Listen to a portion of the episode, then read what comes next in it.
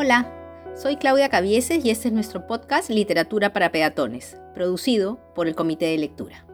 Recuerden que la idea es compartir con ustedes pequeñas lecciones de literatura en un estilo coloquial y sencillo, alejado de lo académico. Hoy seguiremos hablando de la obra de Sófocles y les voy a contar Antígona. Ella era hija de Edipo y Yocasta. Ya les había contado que esta pareja había tenido cuatro hijos, pero me faltaron los nombres, que se los doy a continuación.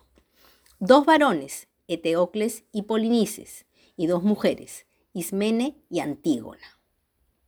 Antes de resumir la obra de Sófocles, paso a contarles un poco la historia previa, costumbre a las que ya los tengo sometidos. Cuando Edipo pierde la vista, por su propia mano al final de Edipo Rey, es precisamente Antígona la que se convierte en su lazarillo. Y ella forma parte de la lista de personajes que aparece en la obra Edipo en Colono, donde se cuenta la muerte de Edipo. A la muerte de este, el trono de Tebas debía alternarse entre sus dos hijos, es decir, un año gobernaba uno y al siguiente el otro.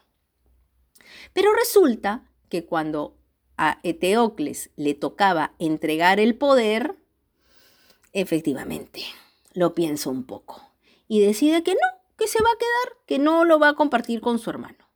Por lo tanto, Polinices, asistido por un ejército mercenario, unos dicen que era ejércitos de sus suegros, pero en fin, a lo que va el cuento es que con un ejército extranjero ataca la ciudad de Tebas.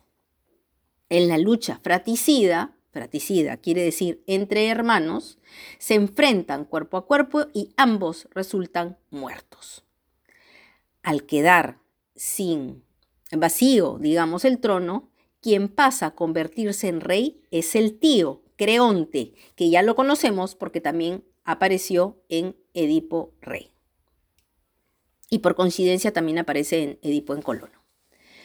Dado que Polinices había atacado a su propia ciudad, a su ciudad natal, Creonte considera a Polinices un traidor a la patria y por lo tanto va a dar un edicto sumamente severo en el que indica que su cadáver debe quedar insepulto a las afueras de la ciudad, pudriéndose para que se lo coman las aves de rapiña y los perros. Dentro de la visión y creencia griega, esto era terrible, porque el alma de un cuerpo que no era enterrado estaba condenada a vagar por la tierra eternamente.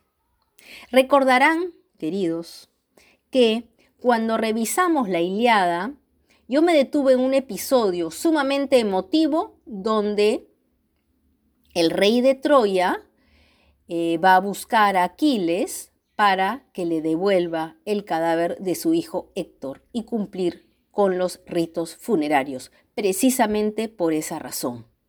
Y en un acto magnánimo, muy emotivo, y de renunciar a este odio horrible que le tenía su peor enemigo, Aquiles le entrega el cadáver de su hijo a Príamo. Tengan esto en cuenta, porque aquí lo que se muestra en esa escena de Iliada es este bajar la ira y hacer lo que las leyes divinas mandan.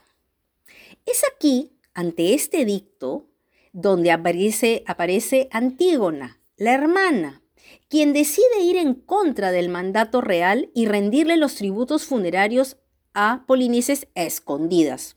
¿Por qué? Porque está resguardado por unos soldados. Incluso le pide ayuda a su hermana Ismene, pero ella no se atreve a desafiar la autoridad del tío. Como debe resultar casi obvio, los soldados la atrapan y llevan a Antígona ante Creonte. Y aquí podríamos decir que arranca el nudo, la carne de esta tragedia. Creonte le increpa que cómo ha sido capaz de desobedecerlo y Antígona mantiene una postura firme. Las leyes humanas no pueden estar por encima de las leyes divinas. Y va a argumentar sobre esa base todo su planteamiento. considera que el edicto que ha dado Creonte es injusto, puesto que por encima de este está, y lo vuelvo a repetir con otras palabras, la supremacía del mandato de los dioses, a quien ella tiene que ser coherente y respetar. Es curioso porque no se muestra una Antígona altiva, se muestra una Antígona que defiende con argumentos sumamente sólidos sus ideas. De hecho, también hay móviles eh, sentimentales, emocionales, familiares, que en ese momento, los voy a volver a traer a colación. Ella no teme las consecuencias de su accionar. Incluso dice, soy necia tal vez, pero estoy siendo acusada por un necio. Y de otro lado también afirma, entiendo que los tiranos tienen más ventajas y les es permitido hacer y decir cuanto quieran. Y sigue un poco en su propio discurso manteniendo esta postura de que en boca del tirano los mandatos no necesariamente deben ser obedecidos, pero aquí no es desobedecer porque sí, sino porque ella, les vuelvo a repetir, tiene un argumento totalmente válido. Y lo que le dice a Creonte es que la gente lo obedece no porque sus argumentos o su edicto o sus leyes sean eh, realmente lógicas y coherentes, sino porque es un tirano y que la gente le tiene miedo. Lo que hace Antígono entonces, decía hace un momento, es fundamentar su eh, postura sobre las leyes divinas y sobre el amor filial que siente por su hermano. Esa es su motivación. Incluso dice unas palabras que cito a continuación. No he nacido para compartir odio, sino amor.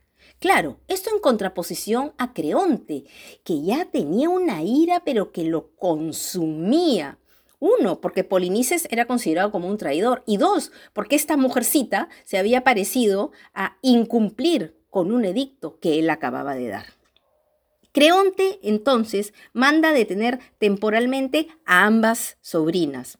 Y aquí Antígona insiste en que ella es la total responsable, que Ismene, su hermana, no tiene nada que ver por lo ocurrido. Creonte, de su lado, espera que se asusten y que al menos Antígona pida perdón dice algo así como, mujeres como esta es preciso que se las sujeten bien y que no se las deje libres, porque hasta las más valientes huyen cuando ven que ya tienen la muerte cerca. Y es aquí donde entran a tallar otros personajes. Primero, su hijo, Hemón, que además está comprometido con Antígona, quien trata de persuadirlo ya que su padre está totalmente obsesionado con hacer cumplir el mandato y no es capaz de flexibilizarse ante lo ocurrido. Hemón le plantea que es una grandeza de monarcas reconocer los errores y retroceder, pero Creonte se empecina en que hay que defender el orden y la disciplina y que ningún joven influenciado por una mujer va a venir a enseñarle lo que puede ser justo o no. Creonte entonces, después de este enfrentamiento con el hijo, se queda aún más molesto y manda a que entierren viva a Antígona en una caverna hasta que se muera de hambre. Aparece entonces un personaje que ustedes puede que recuerden, Tiresias, el que ve más allá de lo evidente, que lo invita a reflexionar. Le dice incluso que es común que los hombres se equivoquen, pero si reconocen sus errores y los enmiendan, se, se agrandan, digamos, como seres humanos y no, no se quedan tercos y revelando que la terquedad casi es un símbolo de ignorancia. Invita también a que reconozca que puede haber sido imprudente e incluso le vaticina que él ve que correrá más sangre familiar por culpa de sus errores. Entonces Creonte empieza a vivir un conflicto interno. Dice, mi mente se agita en una ola de confusiones porque el ceder es terrible, pero si insisto, es posible que mi ira se estrelle en la terrible fatalidad. Y decide liberar a Antígona. Y él mismo va a ir a darle la noticia y se retira del escenario. Y aquí se da una cadena de acontecimientos fatales. Va a venir un mensajero que viene precisamente de la caverna y le va a contar al público, pero en realidad al coro de tebanos reunidos, ya la reina, es decir, a la esposa de Creonte, que Antígona, muy consecuente con sus ideales, se ha suicidado dentro de la caverna. Y que Hemón, cuando había ido a verla, ante eso, adivinaron, se ha suicidado. Y que está Creonte devastado volviendo a palacio. Ante estas noticias, la reina hace su ingreso, ya vamos a dejar de verla, y efectivamente, también adivinaron, se mata. Y Creonte se va a encontrar con este reguero de sangre, por decirlo de alguna manera, que es causado, o que resulta, perdón, como consecuencia de su accionar. La obra termina con un llamado de atención del coro, algo así como que la prudencia es la primera condición para la felicidad. Y, cito, no hay que faltar a las leyes de los dioses. Las insolentes bravuconadas se castigan en los soberbios con atroces desgracias y les enseña a ser prudentes en la vejez. Tremenda tragedia. ¿Cuál es el sentido de esta obra? Tal vez sea el ver cómo chocan dos personalidades que representan visiones opuestas, las leyes, las leyes religiosas de un lado y las de un Estado en manos de un dictador del otro. Pero no solo eso, mientras que Antígona basa la defensa de sus actos en toda una argumentación que defiende su postura, Creonte toma decisiones motivadas por la rabia, la ira y el resentimiento. Es incapaz de ceder, de analizar, de reconocer que puede haberse equivocado siendo tan duro y déspota. Y cree que retroceder podría simbolizar un acto de cobardía, cuando en realidad, en muchos momentos, llevémonos a la vida propia, la vida personal. A veces ceder y reconocer un error es más bien un acto de grandeza. Curiosamente, las leyes de las que se sostiene Antígona tienen que ver con el culto a los muertos, la sangre familiar, los sentimientos por el hermano perdido. Ella no ha nacido para compartir odio, ha nacido para compartir amor. En contraparte de este creonte iracundo, vengativo. El tiempo, el implacable. Yo quería contarles incluso otra tragedia más, pero se las voy a dejar de tarea. Es bien entretenida, a mí me gusta mucho, se llama Las Traquinias. Gira alrededor de dos personajes, Heracles, también conocido como Hércules, y su esposa, Deyanira. Esta obra trata de una crisis matrimonial donde destacan las ausencias de Heracles por sus viajes y trabajos y las inseguridades de una Deyanira y Amadura que intervienen los celos, las desconfianzas y un desenlace imprevisto.